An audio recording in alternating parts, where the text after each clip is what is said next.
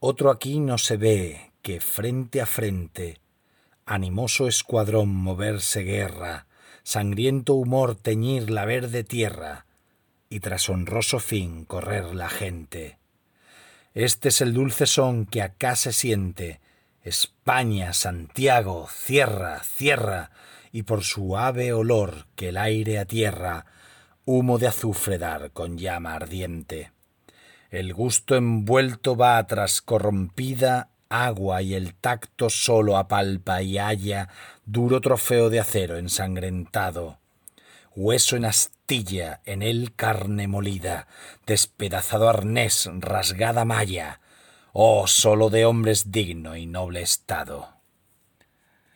Bienvenidos a Radio Beades. Eso ha sido un vigoroso y ferruginoso y marcial soneto número 30 de Francisco de Aldana.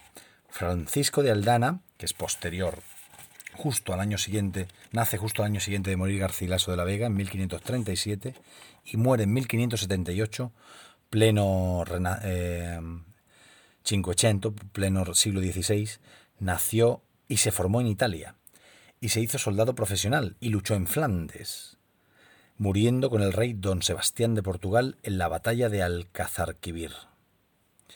Bueno, pues es uno de los ejemplos más extremados de la unión de la pluma y la espada. Eso que hay un discurso en el Quijote del discurso de la pluma y de la espada, pues mm, don Francisco de Aldana eh, sirvió con ambas armas. Y hay un puñado de sonetos de don Francisco de Aldana que merecen mucho la lectura. Uno era ese, y otros no son tan bélicos y se, y se entremeten en, las, en, la, en los tópicos literarios de su época y en la mitología y en, la, y en el amor cortés.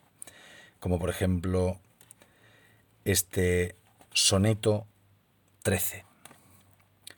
De sus hermosos ojos dulcemente un tierno llanto filis despedía, que por el rostro amado parecía claro y precioso al jófar transparente. En brazos de Damón, con baja frente, triste, rendida, muerta, helada y fría, estas palabras breves le decía, creciendo a su llorar nueva corriente. Oh pecho duro, oh alma dura y llena, de mil durezas, ¿dónde vas huyendo? ¿Do vas con ala tan ligera y presta? Y él, soltando de llanto amarga vena, de ella las dulces lágrimas bebiendo, besóla y sólo un ay fue su respuesta. Advierta el oyente ese endecasílabo hecho de adjetivos, como cinco piedrecitas, ¿no? en brazos de Damón con baja frente. O sea, Filis estaba en brazos de su amado que al que estaba despidiendo y estaba triste, rendida, muerta, helada y fría. Curioso que muerta esté en el centro del, del verso, porque ¿qué, vas a estar más que muerta?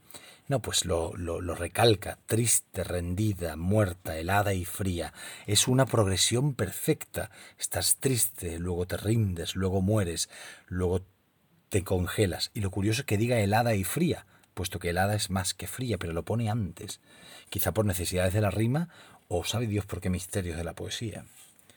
Siguiente soneto que voy a recitar es el soneto 34, 34 que se subtitula o se titula Reconocimiento de la vanidad del mundo. Esto es otro clásico, lo encontramos en Fray Luis de León, El desprecio del mundo.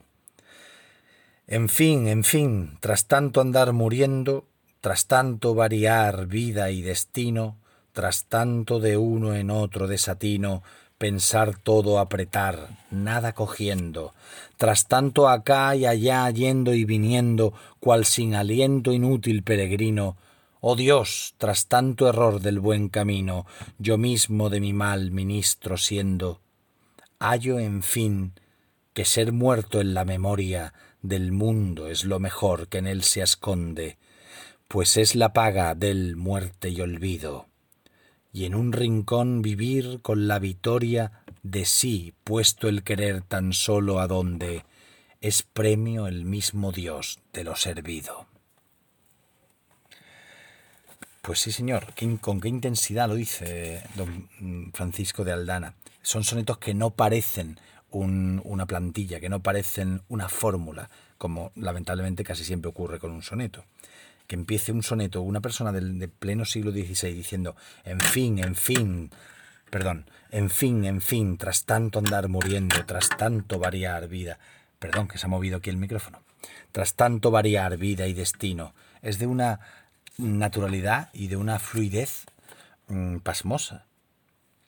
Y terminamos con el soneto 37 que se titula Al cielo. Clara fuente de luz, nuevo y hermoso, rico de luminarias, patrio cielo, casa de la verdad sin sombra o velo, de inteligencias ledo, almo reposo.